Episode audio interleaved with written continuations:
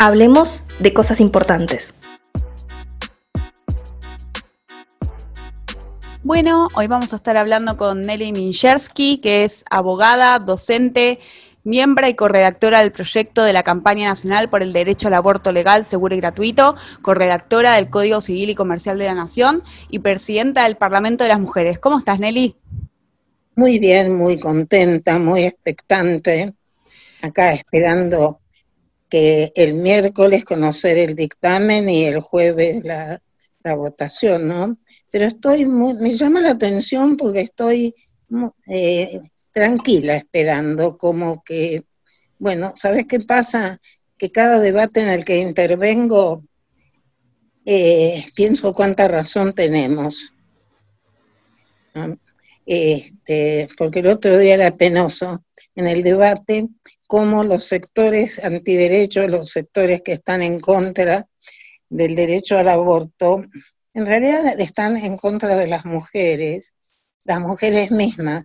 Las escuchás defender nada más que al embrión, al feto, la célula, esta vida que no es vida, que ni científicamente se puede considerar vida, este, como que las mujeres no existimos, ¿no?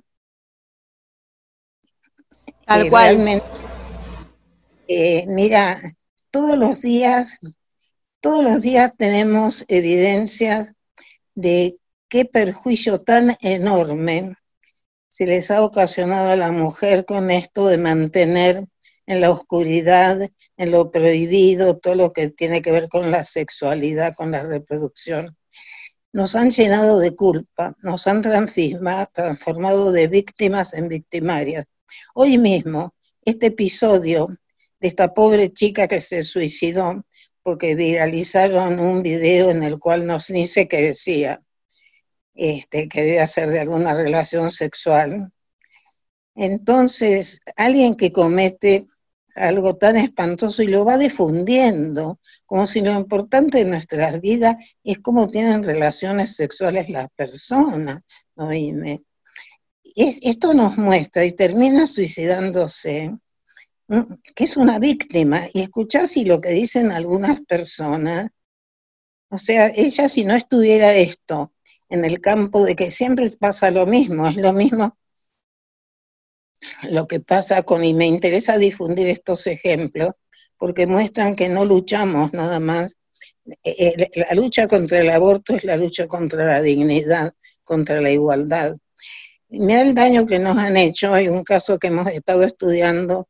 Una niña de 17 años en un pueblo sale para la escuela, la secuestran, la violan, la embarazan, porque aparte no son mitos, es una realidad que una mujer con una sola relación sexual, si tiene la mala suerte, queda embarazada, vuelve a su casa, le da vergüenza contar que la violaron, le da vergüenza después que está embarazada y llega, entonces todos los días vemos eso.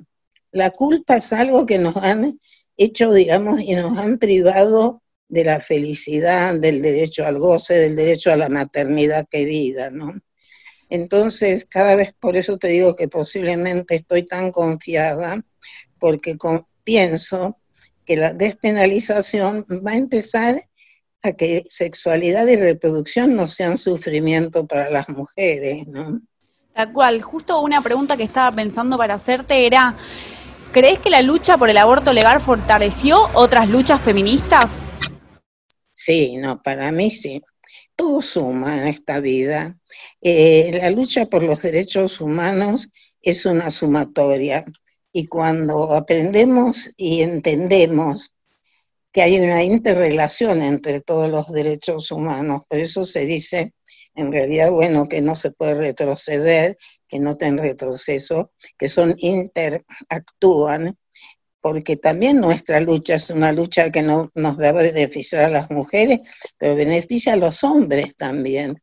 También los hombres han sido objeto de una presión muy grande, de ser los poderosos, los superiores, los que tienen que traer la plata, o sea, los que no tenían que llorar, o sea, Alda Facio es una jurista muy importante, argentina, pero que vive en México.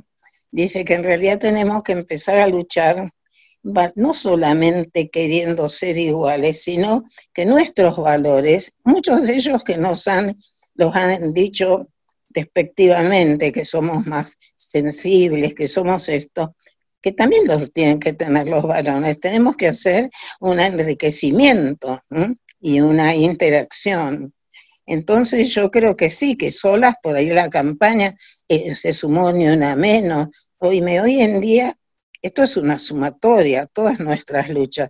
Lo que pasa que desde el punto de vista del derecho formal, hay muchos otros derechos que están obtenidos, ya que lo que hay que luchar es por su eficacia, porque se hagan realidad. Pero este, los derechos sexuales, la penalización del aborto, está en la ley todavía. Entonces tenemos que buscar que también el derecho, aunque sea desde el punto de vista formal, despenalice, legalice el aborto y de ahí empezar a luchar y a pelear para que se efectivice, ¿no? Tal cual. ¿Cómo, ¿Cómo venís viendo los números dentro de la Cámara de Diputados? ¿Sale o no sale? No, yo creo que va a salir. Yo no puedo, pero además hay una realidad que no logro, debo hacer todavía a pesar de mi edad muy inocente, porque no entiendo cómo alguien puede querer privar a otro de su derecho. Yo puedo querer cualquier cosa, que el embrión es un ser humano que tiene alma, puedo pensar, puedo respetar más al que me dice su real concepción. Pero cuando si yo planteo eso, está en el mundo de lo moral. Las morales son muchas y varias. El derecho es otra cosa. Yo con el derecho tengo que ampliarlo para poder ejercerlo y con eso no privo a nadie porque no voy a obligar. No se obligó al divorcio, no, es absurdo, nadie corre, no somos tan estúpidas las personas, las mujeres, que nos vamos a embarazar a propósito, al contrario, nos vamos a sentir más responsables, vamos a acudir al hospital, no va a haber vergüenza, no va a haber las mujeres que ahora me indigna que dicen que las mujeres pobres no quieren el aborto. Y a lo mejor muchas no lo quieren. ¿Sabes por qué? Porque tienen tan poca expectativa en sus vidas. Han sido privadas de tanto que ni, no tienen conciencia. Hay que mirar un documental muy interesante de niñas madres que, que son en hospitales donde van las chicas no a pedir aborto, van a control de embarazo, pero chicas muy jovencitas. ¿no? Y, vos ves que no viven esa maternidad con alegría, la viven como esas muertes anunciadas, ¿viste? Esto en la vida tenemos que ser madres, viene, es como que no hay una voluntad y un goce ni un disfrute. Entonces, esto no, sirve así en la vida. Entonces, esta por decir que pensar yo que como yo no creo, yo creo que el embrión es un ser humano, porque para eso tendría que hablar de ser humana, no tendría que hablar de, de, este, de vida, porque la vida tiene, cualquier cosa tiene vida, una planta tiene vida, pero, este, y por eso privar a otros, porque el problema es ese, estás imponiendo, es un sector de la sociedad. El derecho no exige sacrificios a nadie. A mí no me obligan a donar un órgano ni nada, aunque sea mi hijo. Entonces acá hay un discurso muy, este, y que no sé cómo no tienen, me llamó la atención el otro día que en el debate un cura dijo que el Papa Francisco le dijo que tiene que hablar científicamente. Y me parece, yo, eh, para mí era un hombre inteligente, no puedo pensar que o sea, respeto más al que me dice, mira, yo creo que el embrión tiene alma. Punto. Persona piensa eso, yo pienso otra cosa. Pero imponerle a todo un sector, con tanto sufrimiento que ha habido, con tantas muertes, treinta y pico de mil mujeres el año pasado internadas por abortos hechos en forma inhumana, que al final a lo mejor quedan con problemas, con este, problemas en la vagina, este, miles de Entonces, yo creo que no hay, hay mucha crueldad. Tal cual, tal cual. Creo que también tiene que ver mucho con, con la salud pública, ¿no? Y bueno, ese es el tema. Pero además, oíme, Si a mí los antiderechos hubieran hecho una propuesta, este fenómeno existe y va a seguir existiendo. A otro nivel existía, el divorcio no era legal, no podíamos contraer matrimonio, pero alguien dejaba de separarse por eso. Te podían obligar o desconocer tu familia, una familia que socialmente, sociológicamente es igual. Entonces el derecho no puede quedar atrás de la realidad social. Además ahí realmente es algo que pertenece a lo más íntimo. Nuestra constitución en el artículo 19 dice muy bien que las acciones de los hombres y las mujeres que no ofenden, que no, hay un principio de no lesividad. si yo no daño a otro, el Estado no puede intervenir. Y acá no hay un otro. ¿eh? Y si hay un otro, hay un predominio desde 1921 de los derechos de la madre gestante, porque si no, no sé por qué nunca declararon la o pidieron los antiderechos la inconstitucionalidad del artículo 86. Entonces lo que pasa es que primero predomina cuando la embriogénesis nos dice que el embarazo es un proceso. Entonces en todos los primeros meses predomina la voluntad de la madre. Después empieza a tenerse más restringida, porque ahí tiene que tener peligro en la salud o fruto de una violación. Pero ante la disyuntiva de quién hay que salvar, predomina siempre el interés de la madre. La madre es un ser humano con derechos.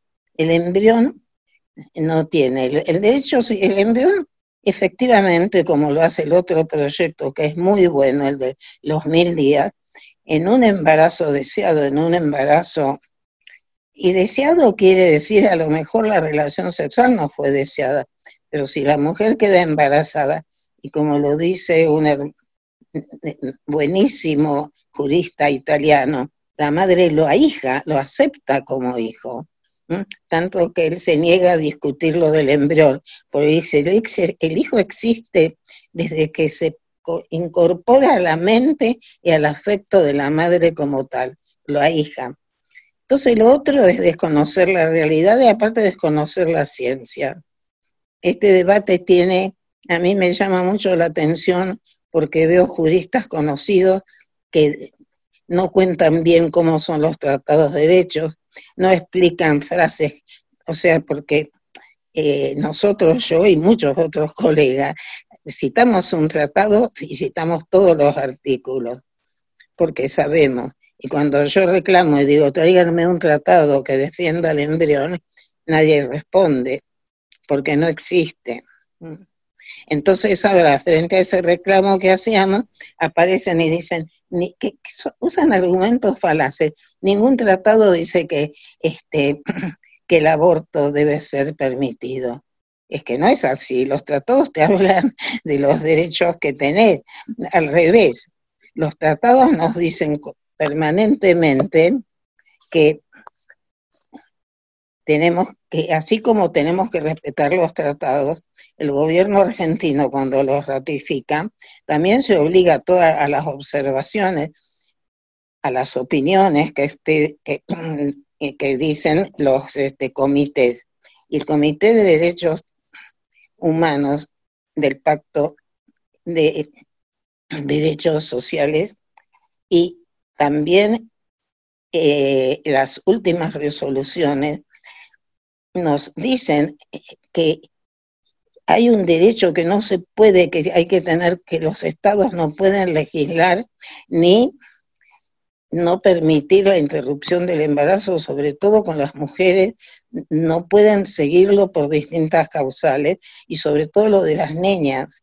Entonces, todas esas son, es un marco y eso tienen de mucha ventaja los dos proyectos, tanto el de la campaña como el, del Ejecutivo, que tienen una apoyatura muy grande en los tratados de derechos humanos y los transcriben.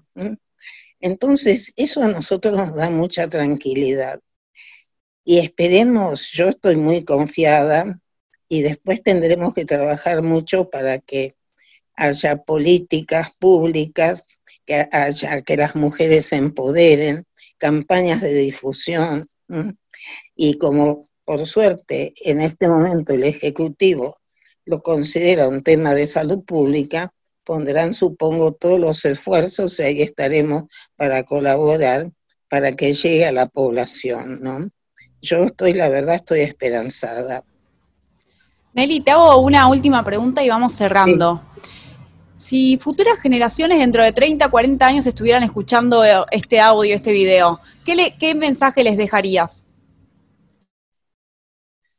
Mira, que, eh, que tenemos que sentir que tenemos derechos. Nos han considerado durante centenares de años como discapaces, como las inferiores, como la, e, e, el, otro o la otra. Durante siglos la humanidad se ha descrito en base, lo humano eran las características de los hombres y no de cualquier hombre.